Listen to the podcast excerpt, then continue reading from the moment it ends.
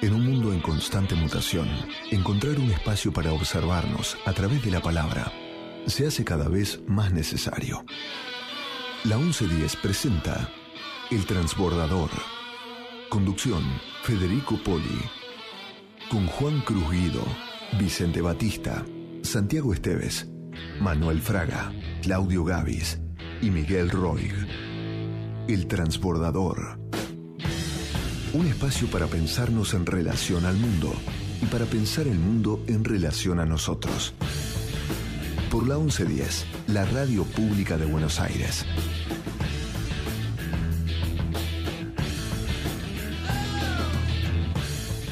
Good Morning Vietnam, arde Buenos Aires. Eh, pero parece que, según dice el, el astrónomo Manuel Fraga, el martes se termina la ola de calor, porque está agobiante. ¿Astrónomo o gastrónomo? Puede, eh, puede ser. Así que muy, muy contento de que el estudio esté lleno de gente. La verdad que uno se encuentra con mucha gente en el estudio, es una fiesta.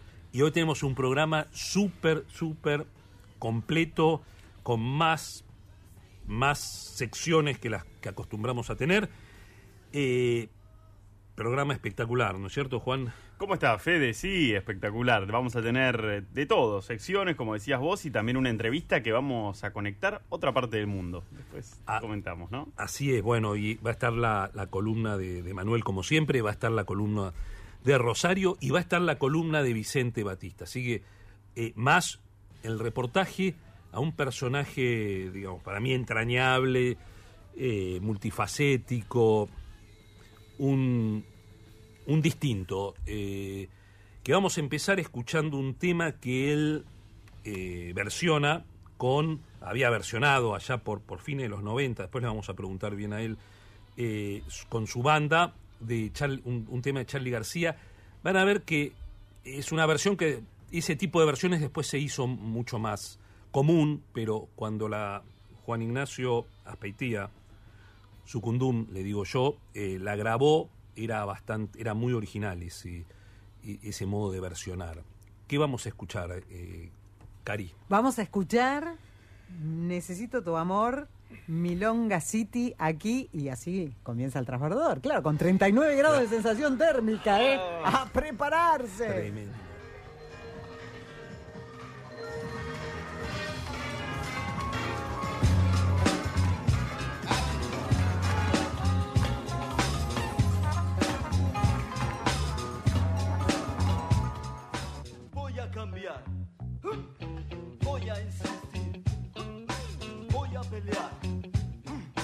Voy a seguir.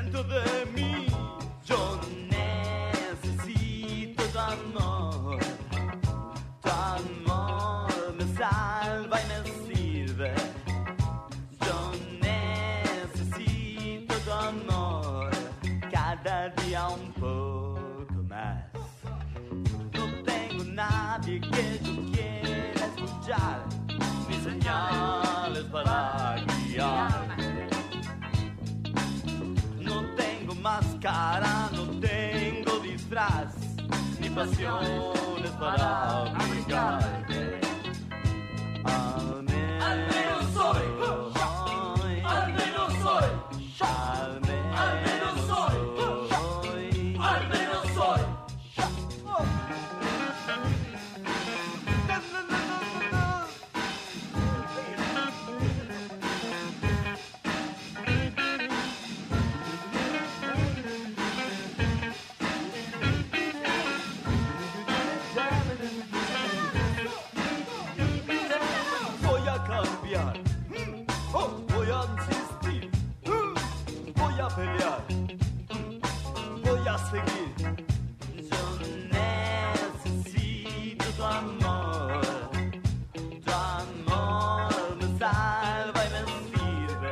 Bueno, eh, escuchamos esta versión de, de quién, Eh, quién es el que canta, Juan.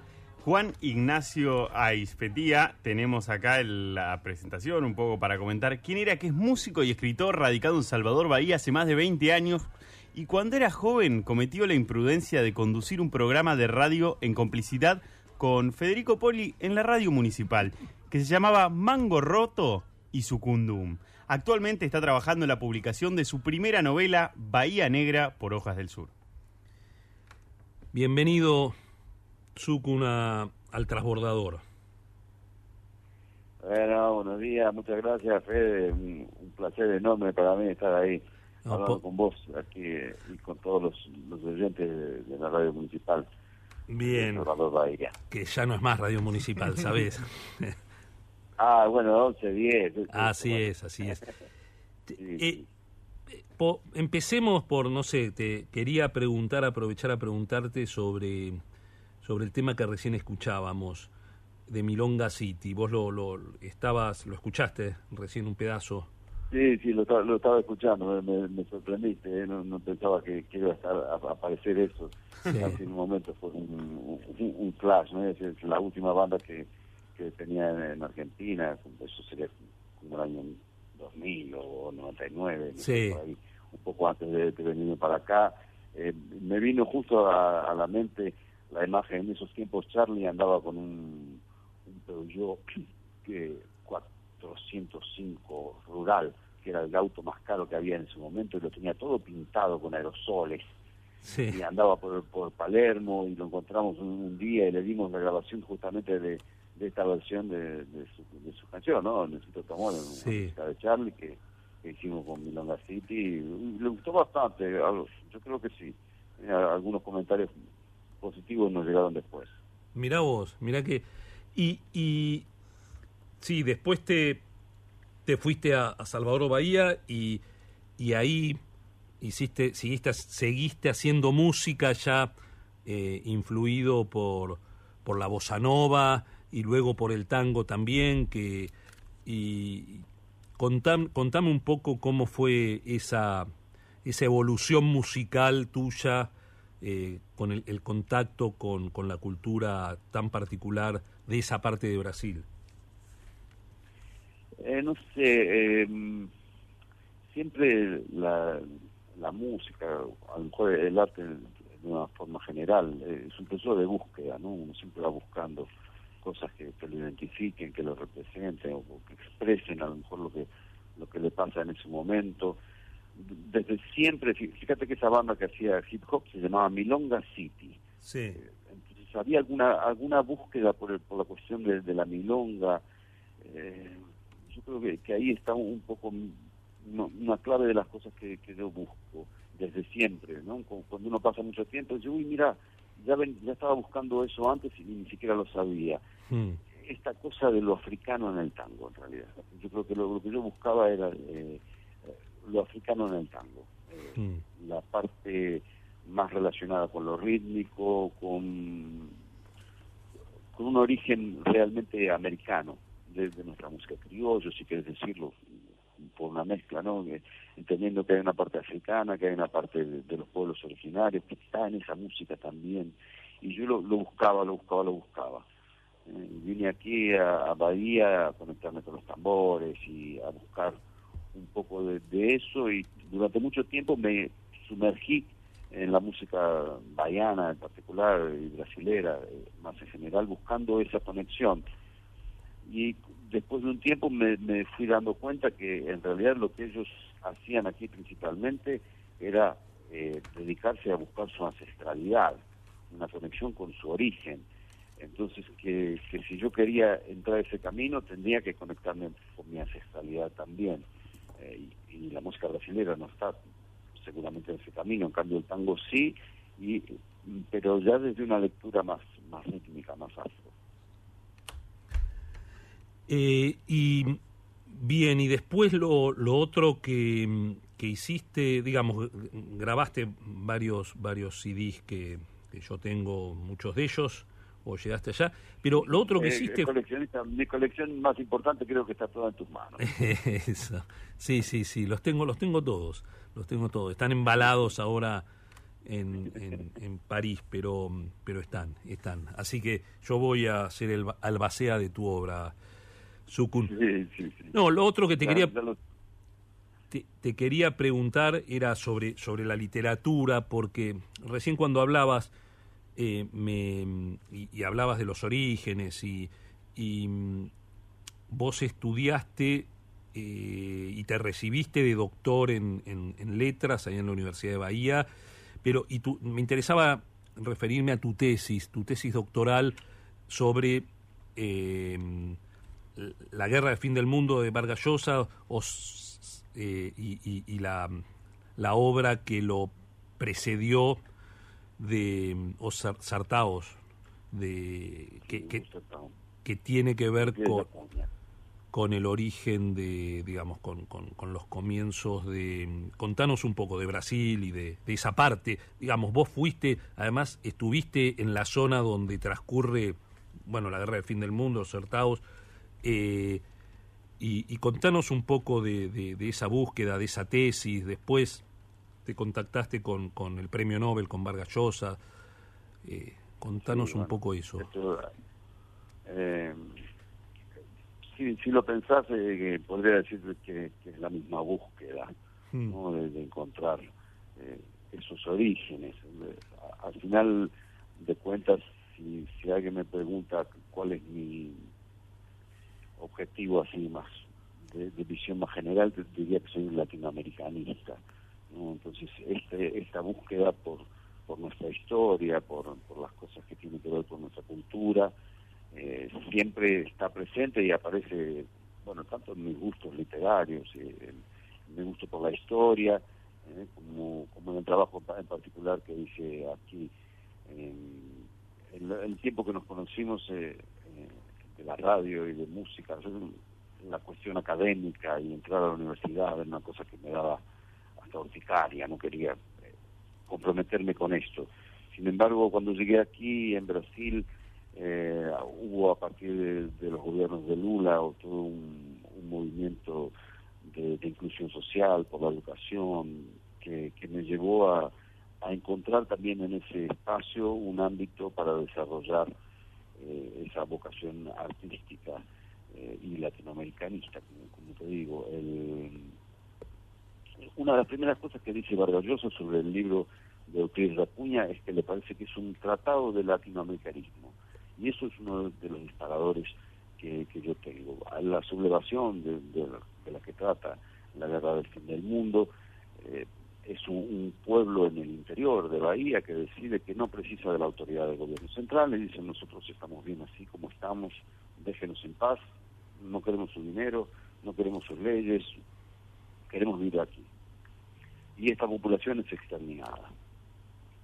Luego en la tesis eh, doctoral seguí avanzando un poco más y encontré que esta situación se repite en varios lugares eh, de América Latina, en Argentina, claro, en Bolivia, en Chile.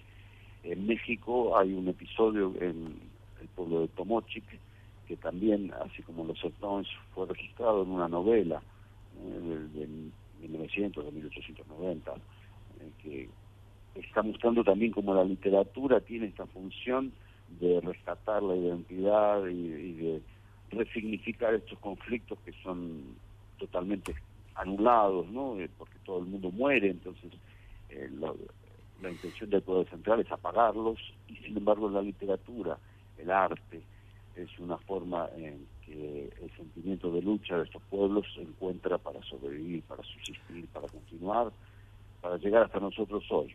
De- Entonces, decime una cosa, un poco Juan Ignacio, de, de- ¿en qué época está ocurrió este hecho? Primer punto y segundo punto, eh, vos eh, eh, fuiste a este pueblo eh, y, y, y contame un poco, ahí encontraste también que hay, hay un, un- una calle que lleva el nombre Eso, claro. Bueno, esa experiencia también habla como la ficción modifica la realidad, ¿no? Mm. Yo estuve varias veces ahí, claro, eh, y después de, de haber entrado en contacto con, con, con Mario Vargas Llosa, un contacto que, que justamente mi amigo Mangorroto, alias Federico Poli, eh, fue muy importante para, para conseguir ese contacto. Ahí le escribí, él me dio algunas algunos elementos valiosos para interpretar su obra, para, para intentar comprenderlo. Después, cuando yo fui a, a visitar Canudos, que, que es el, el lugar, eh, hay una calle que se llama Barón de Canabrava. Y el Barón de Canabrava nunca existió, no hay Barón de Canabrava. El, el personaje latifundiario, eh, el Mm. terrateniente que controlaba esa región, se llamaba Barón de Yeremoabo.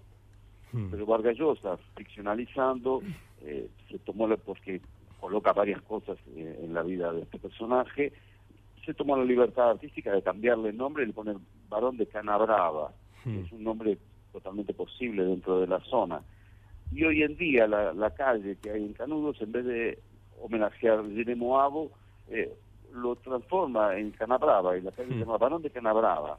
El, el personaje literario de, de Canabrava suplantó al personaje Mm. histórico Per- espectacular, en el homenaje del pueblo. claro que sí. Estamos hablando con Juan Ignacio Aspeitía y te quería preguntar, Juan Ignacio, porque vas a publicar tu primera novela, ¿no? Y, y me parece que por ahí condensa todos estos temas de, lo que los que estás hablando. Y en una entrevista, eh, que es muy interesante, a la revista Ruda, contás que eh, la, la novela se va a llamar en español Bahía Negra, pero que en portugués probablemente tenga el nombre de Jinga y, y ahí mencionás que esto viene por el jingado, que es un movimiento típico de la capoeira que consiste en avanzar de un lado eh, y retroceder del otro en forma continua y, y alternada. Me, gustaría que nos cuentes por qué esto y, por qué en relación a la novela, ¿no?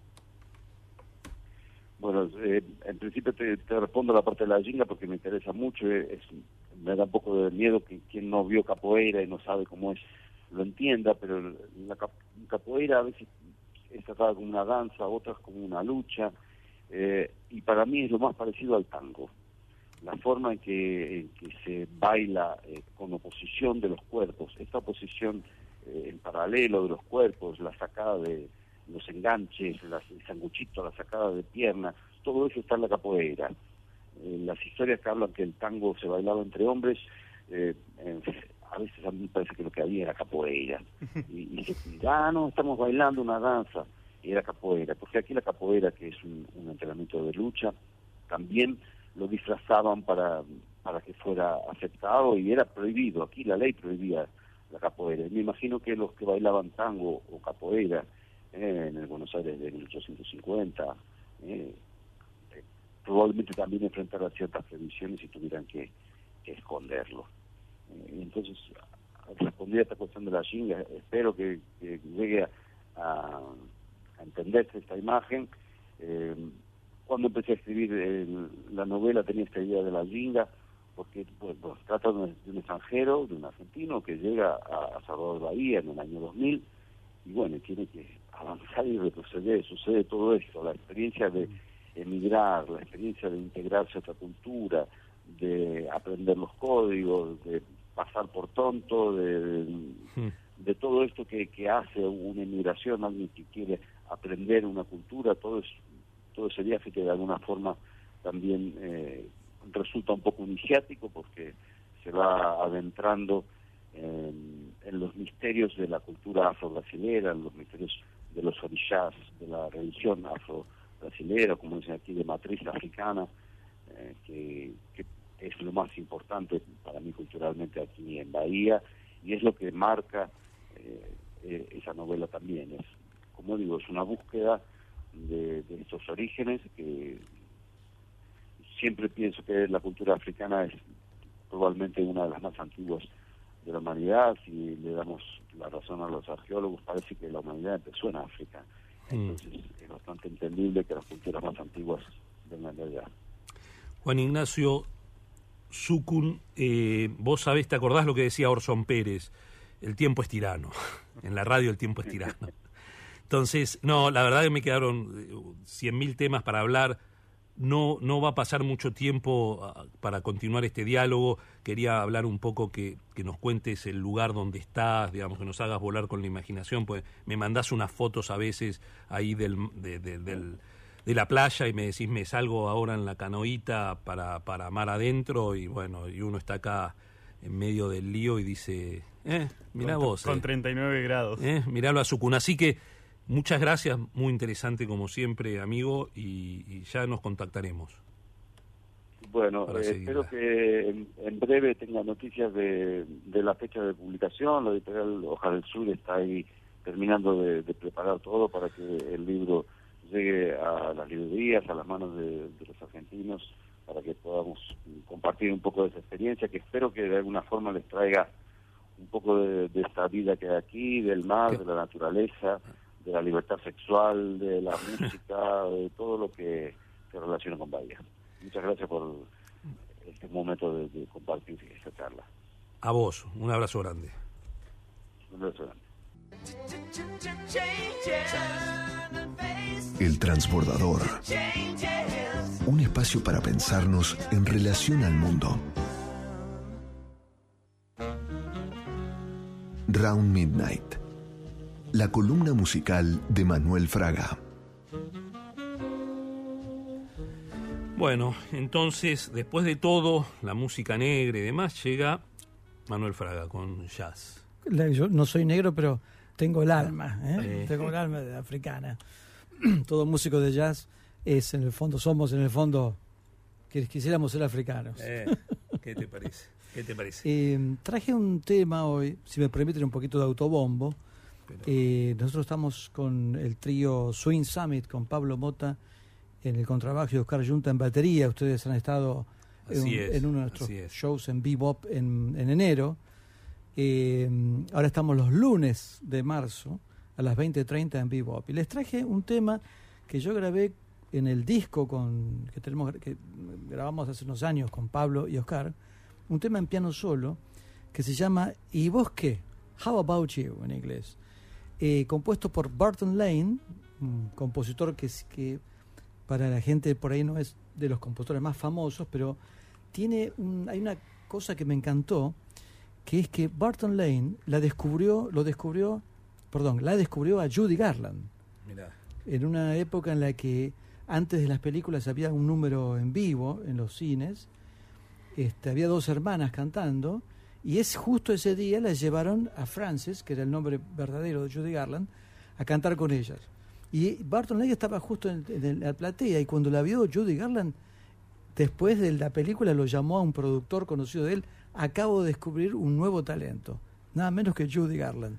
Y lo interesante es que este tema que traje hoy, en piano solo, eh, eh, se presentó, o sea, Burton Lane lo compuso para una película en la que trabaja Judy Garland con Mickey Rooney, que se llama Babes on Broadway, del año 1941. Esta fue la primera vez, digamos, el tema se compuso para esta película, y es muy simpático el tema porque es una escena muy romántica entre ellos dos, que bailan en una sala, y él, le- él le pregunta, eh, a, mí, a mí me encanta New York en junio, ¿y a vos? ¿Eh? How about you? Eh, a mí me encantan las canciones de Gershwin, ¿y a vos? How about you? ¿No? Un poco...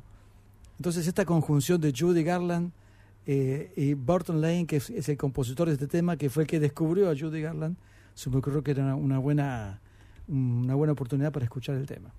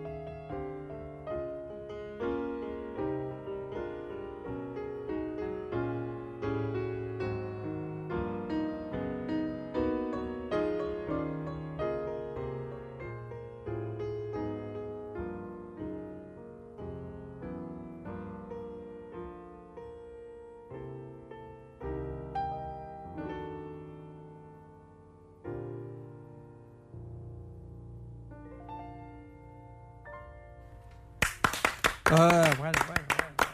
Pero qué autobombo. Me- me- me merecido. hacen poner colorado, Por che. favor. No sé si es el estudio de la radio o vivo, ¿no?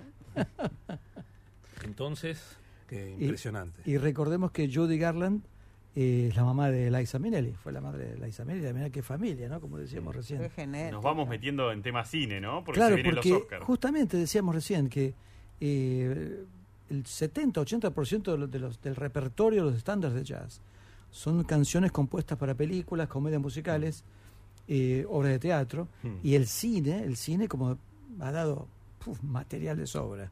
Así que le pasamos la posta. To- totalmente, totalmente. Entonces ahí enganchamos directamente con Rosario Fraga, porque tenemos los Oscars este domingo, ¿no es cierto, Juan? Exactamente, este domingo tenemos la ceremonia de los Oscar, la 95 ceremonia eh, de los premios Oscar, y esto se va a realizar en Los Ángeles, como todos los años, en el Dolby Theater, conducido por el comediante Jimmy Kimmel. Hola, ¿qué tal? ¿Cómo están? Muy bien. Eh, sí, Jimmy Kimmel ya condujo los Oscars dos veces, así que tiene su experiencia. Eh, sí, sí, así que 95 años de los Oscars, son muchos años, como se imaginan. Eh, así que podemos esperar algún momento nostálgico, quizás, para celebrar. Eh, sí, me gustaría hablar de los principales nominados en las categorías de actuación, si me permiten. Sí, claro. Yo creo que para mejor actriz lo puede tener Michelle Yeoh o Kate Blanchett. Yo diría que va más por Michelle Yeoh porque la película gustó más. La película de ella es todo en todas partes. a la- es un título imposible. Sí, esta semana aparte hubo una polémica porque ella compartió, la actriz compartió una publicación en la que hablaba, le recomendaban, eh, eh, digamos, la publicación recomendaba que ella debería ganar el Oscar por sobre Kate Blanchett, o sea que además se generó una mini pica, digamos, entre ellas. No sabría decir. Pero sí, yo lo que, lo que estuve viendo es que algunos votantes de la academia, de forma anónima, por supuesto, ya dijeron que la película de Kate Blanchett es difícil de ver, no, no se terminaron de, de enganchar, digamos. Sin embargo, con la otra sí, si- bien es muy complicada, es de entender, es como algunos dijeron, bueno, yo me siento, la disfruto y ya está. Mm. Y como que Kate Blanchett es difícil de que uno conecte con su personaje, no así con Michelle Diego, y eso tiene una ventaja. Como mejor actor, yo diría que está entre Brendan Fraser por The Whale o La Ballena y entre Austin Butler por Elvis. Los dos, viste, viste Mm. mucho trabajo. Eh, sí, Brendan Fraser tuvo una la década pasada, viste, un, un parate, viste, profesional, viste, tuvo muchos problemas personales que le terminaron afectando en lo profesional. Él siguió trabajando en televisión en realidad, pero en el cine como que, viste, la calidad, la cantidad de papeles disminuyó. Y entonces por eso se piensa como que este es su gran regreso. A digamos. Hollywood le encantan esas Sí. cosas, ¿no? Y Mm. particularmente en Mm. los Oscars, ¿no? Esas historias personales Claro. de, de fracaso y de, Y de ocaso de la carrera y consagración al final, ¿no? Un poco Claro. ingrato igual, porque siempre... Sí, sí. Una, un- un- una carrera cinematográfica. Claro, claro, claro. Pero dejan caer y para después levantarlo. Claro, lo mismo pasa con, con el que tiene más chances de ganar en actor de reparto, que es, se pronuncia He Hui Huan, el nombre. Él es- nació en Vietnam. Eh, quizás lo conocen, es el chico de Indiana Jones y el Templo de Perdición Mm. y los Goonies. El que hacía el hijo Claro, de Indiana claro. Jones. Short Round se llama el, el personaje, Ajá. el chinito. no sé. Ah, sí, sí, sí, sí. ¿cómo sí, de las primeras. Claro, que lo llevaba ahí, del- lo, lo- lo orientaba un poco. Sí, sí. Ah. Y claro, él después de eso pensó, bueno, voy a tener una buena carrera. Y sin embargo, después de eso, como le, le costó conseguir roles o lo- los papeles eran muy estereotipados. Y él siguió trabajando en la industria, pero no en la actuación, no, no actuó por 20 años. Eh, igual quiso volver cuando vio una película que se llama Crazy Rich Asians, en castellano Locamente Millonarios, que era todo un elenco de asiáticos. Y entre ellos estaba Michelle Diego. Y ahora, bueno, colaboraron juntos en esta película. Y ella lo guió mucho a él, viste, después de tantos años Mm. de no actuar. Mm. Y sí, les cuento un poco más de Austin Butler, que la preparación que hizo, la verdad, es tremenda para hacer de Elvis, pero lo que, me pareció muy interesante es que él eh, al principio está muy preocupado por tener que hacer una imitación, sonar Mm. exactamente Mm. igual que él. Después dijo, no, el camino no es por acá. Hay que tratar de que salga el espíritu, la Claro. esencia de Elvis, que sea algo auténtico, como si lo estuvieran viendo por primera vez. y eso me pareció muy, muy bueno. Y Rosario, con- contanos para aquellos que estamos alejados de, la sana, de las salas, ¿qué, qué, qué películas eh, recomendarías de las que van a, a- para, para ver? Vos decís, Elvis sería una. Sí, sí, yo diría La- más, más bien por el trabajo de- Sí. del actor. Pero sí. The te- Sí, The Whale dicen mucho que no gustó tanto la película en sí, más bien la, la actuación de Brendan Fraser. Eh, es sobre que- Moby Dick, ¿no? No, no. No. Eh, y sí, yo que di- diría que hay que ver, puede ser Los Espíritus de la Isla. Esa gustó mucho, la academia. ¿Qué- de, de- de qué Eh, origen es? Es irlandesa, con actores irlande- irlandeses, director también, escritor. Y bueno, sí, la de Todo en todas partes Sí. al mismo tiempo, esa porque yo creo que va a ganar mejor película, Ah, tiene muchas chances. A la gente le gustó, hicieron mucho hincapié en la originalidad de, de la película, la dirección también, viste cómo, cómo uno puede conectar con cosas que de otra forma sería muy difícil eh, Y, y lo que contabas la otra vez, Rosario, que me pareció muy interesante, de que también toca temas eh, de manera, digamos, no directa, pero temáticas que, que en general gustan a la academia, que se toquen, como eh, la inmigración en los Estados Unidos asiática, Mm. eh, la relación con una hija, ¿no? Eh, lo contabas. Sí, sí, claro, la hija que es gay, entonces son todos, viste, muy temas muy presentes. En la comunidad- Políticamente Claro, correcto. claro, Claro. sí. Y, y bueno, tomen nota de las Sí. apuestas de Rosario y tomen nota de... de- Claro que Hay, sí. de hay gente haciendo recomendaciones. pro de, a- Sí. o sea, se arman pro desde, en serio, de, de los Oscar. eh, y bueno, obviamente que este año va a tener el condimento acá en la Argentina, lo vamos a seguir todos porque está la posibilidad de que Argentina 1985 se lleve el tercer, o como dicen muchos, la tercera, pero el tercer Oscar para la Argentina, ¿no? Sí, sí, tiene, tiene muchas posibilidades. Eh, Ah, Ahora está hablan... complicada, pero... Tiene pero competidores puede. fuertes. Sí, claro. sobre todo la, la, La alemana, ¿no? la alemana. Claro, sí, hay una de Bélgica que también está gustando mucho, se llama Close. Eh, pero esa no hizo tanto ruido quizás. A, nivel, a nivel mediático, Mm. si se quiere. Vos decías, Rosario, el otro día que la película alemana tiene podría tener chances por, por el tema de la guerra Claro. eh, en Ucrania, ¿no? Claro. Claro, claro. y que además de por sí, a los yankees el tema bélico también Eso los los atrapa. toca, sí, sí. Pero ¿no? está nominada, esto me decía alguien que obviamente elijo creer, como se decía también en el Mundial, que también está nominada a Mejor Película, eh, sin novedad en el frente, además de a Película Ah. Extranjera, con lo cual igual puede ganar ambas, como le pasó Sí. con Parasite, Claro. pero también hay una posibilidad de que sea la cosa dividida. Esperemos. Bueno, que sea Sí, yo, en mi opinión, no creo que gane mejor película, tiene más chances en película Mm. internacional. Pero también lo que leí el otro día es que de esos votantes que hablaron de forma anónima dijeron otra película de guerra, ya la vimos esta vez. Ah, muy bien. Es cierto, porque es como una Entonces, remake. Claro. Ahí podemos esperar que Argentina tenga más chances. Oh, vamos. Bueno, yo lo que propongo es, Rosario, que volvamos a hablar después de la ceremonia. Por supuesto. El tiempo es tirano y nos espera Vicente Batista para hablar de un tema muy, muy extenso. Vamos a ir a la primera parte seguramente, va a tener varias partes. Esto que es, acaba de salir una biografía de Osvaldo Soriano, vamos a hablar con Vicente de Osvaldo Soriano, gran escritor y además que, de su relación con él. Escribas y escritores. La columna literaria de Vicente Batista.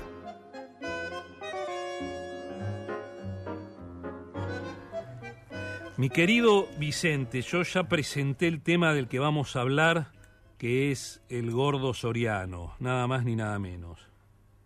te escuché y también es cierto que tal vez necesitamos un poco más de tiempo.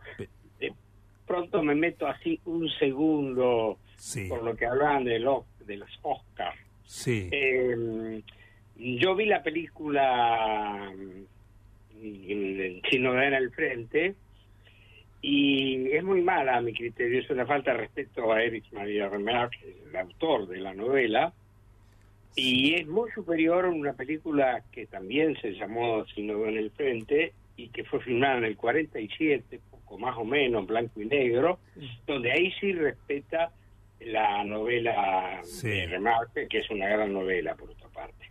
Dicho esto, creo que la nuestra tiene más mm, derecho, pero bueno, sabes cómo son los premios. Vayamos a Soriano. Bien, bien. Eh, Soriano, di- primero, eh, di- digo, más allá de su obra, contame vos tu relación personal, tu eso. Lo, lo- lo mío, lo mío con Soriano fue divertidísimo, porque eh, yo ya estaba en Barcelona eh, en el 73 eh, y, eh, perdón, corrijo, eh, estaba en Barcelona en el 79 y ahí eh, leí Triste, Solitario y Final, eh, que la había publicado Bruguera y que tiene un brillante prólogo de Juan Carlos Martini, que era el que dirigía esa colección. Así es. Eh, yo no tenía la menor idea de Soriano, tenía la idea, una idea periodística, pero ya perdía en el tiempo, pero leí la novela y me pareció formidable, me encantó, me- bueno, estaba trabajando con los personajes que uno eh, admira, adora, sigue, eh, por un lado el gordo y el flaco, por el otro lado Chaplin con lo suyo, eh, Marlowe por supuesto, tomando eh, copas con, con el, el, el, el, el Spey, el, Sí, el, eh, el- el pibe detective de... McDonald's. Sí. Bueno, lo cierto es que eh, me encantó la novela y a partir de ahí empecé a, a leer a Soriano porque, mm, bueno, me di cuenta que esa primera novela que después supe que también le pareció formidable a Italo Calvini, a Calvino, autor que yo admiro, admiré y seguiré admirando siempre, eh, y que además que a simple vista no tiene nada que ver con la escritura de Soriano.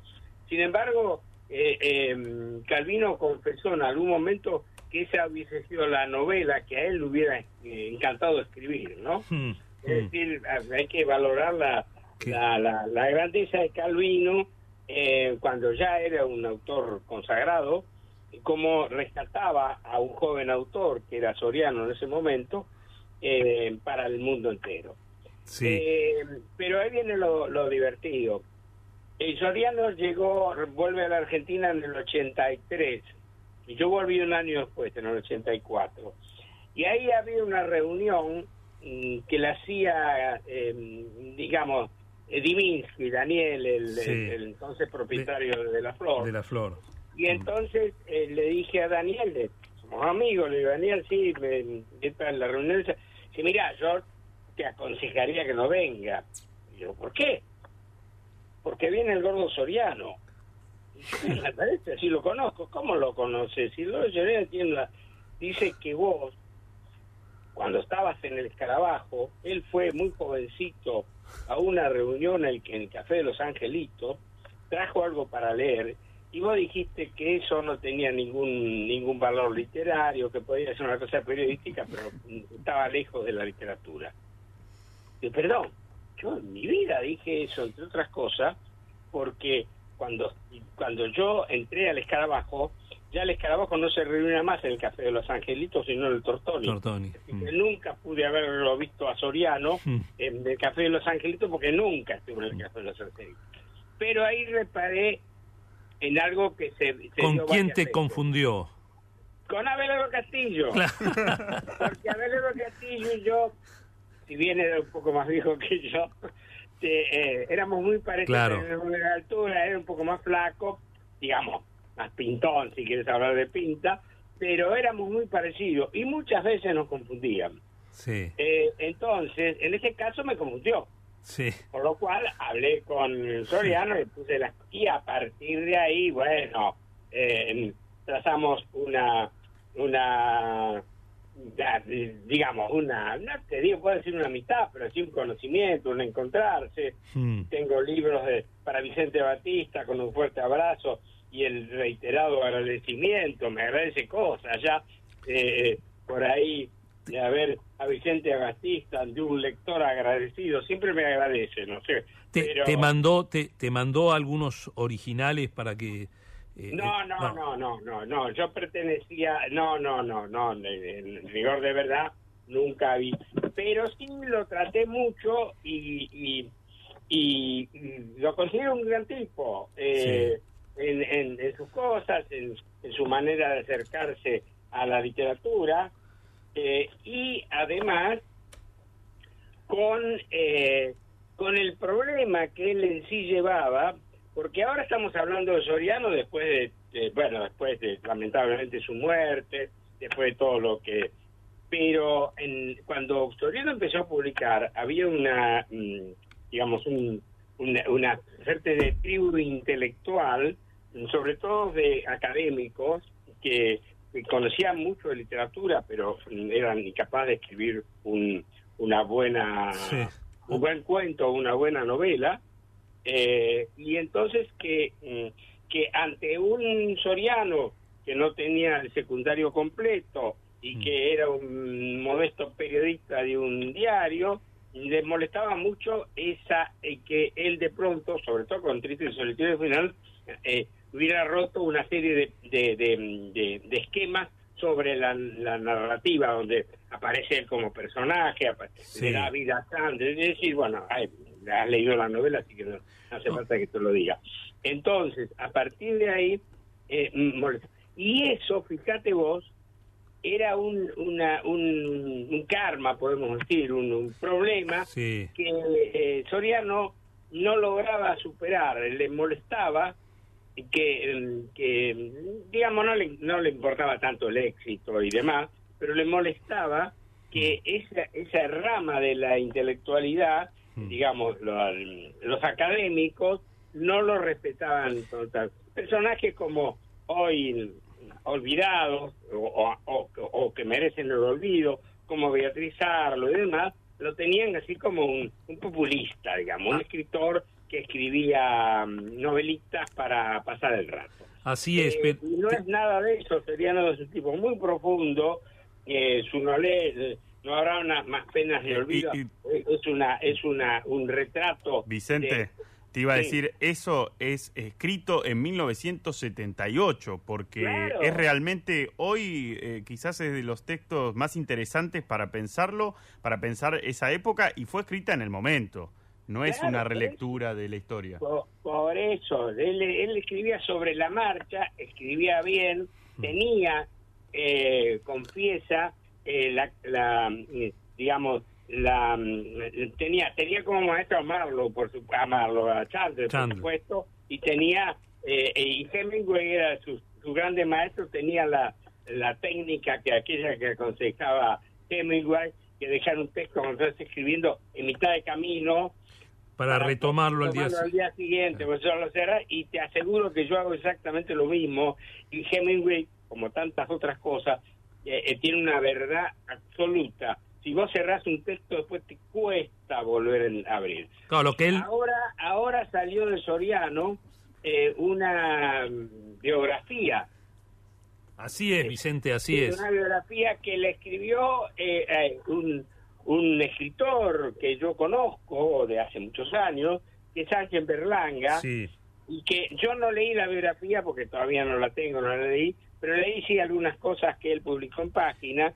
Y bueno, estoy seguro que va a ser un trabajo, una, un buen retrato de, del gordo Soriano, porque Berlanga es un tipo responsable, eh, escritor que, que no se larga a, a la, a la pileta sin tener todos los datos ciertos, así que creo que es una biografía, lo digo sin haberla leído, pero conociendo al autor, que, que Soriano bien se merece, o bien se merece, claro.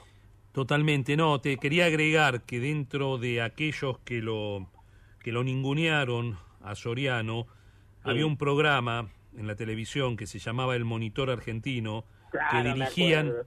Dorio y Caparrós, y que, y Caparrós, sí, y- sí, me acuerdo. y que agarraban la, la- la última novela de Soriano y decían otra novela de, novela de Soriano y la tiraban a la basura. Bueno, pero pero a, a- los pruebas me remito. Así es. Eh, eh, eh, Dorio anda haciendo programas para televisión, no es mal chico, yo los conozco los dos. Yo incluso cuando eh, eh, eh, escribí una nota sobre el monitor argentino diciendo más allá de lo que hacían con Soriano y demás, Sí. que, era un- que me parecía divertido que pusieran un programa cultural sin la, la pátina cu- culturosa, ¿no? Mm. pero pero sí es cierto lo que decís pero fíjate Caparrós anda haciendo eh, cositas por Barcelona, Sí. que ya, ya es un olvidado, Ah. y Dorio también. Hoy estamos hablando de Soriano. Así es. Y no de Caparrós ni de Dorio. Así que eh, yo a Caparrós también lo conocí, a Dorio lo conozco. eh, es un buen tipo, es un buen poeta, pero bueno, hay cosas que se, que se equivocan. Ah, Por último, Así- Vicente, quería, quería mencionar brevemente que la película No habrá más penas ni olvido, que después se, se pudo estrenar en 1983, Vuelta a la Democracia, eh, ganó el premio de Festival de Cine de Berlín, ¿no?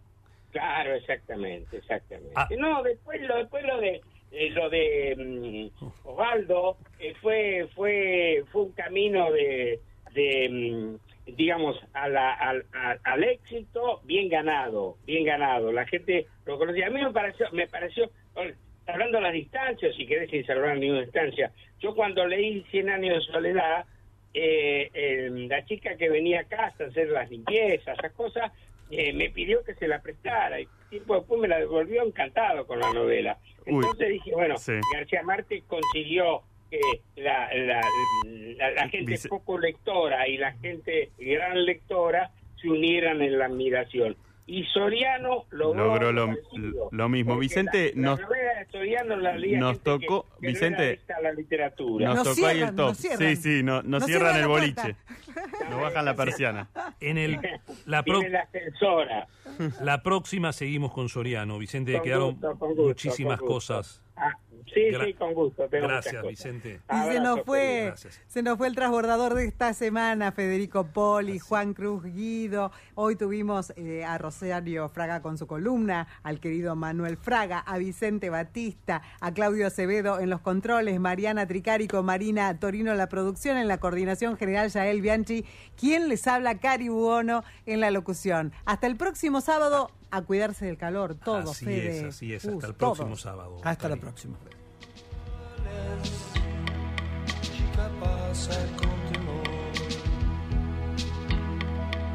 tengas miedo, no.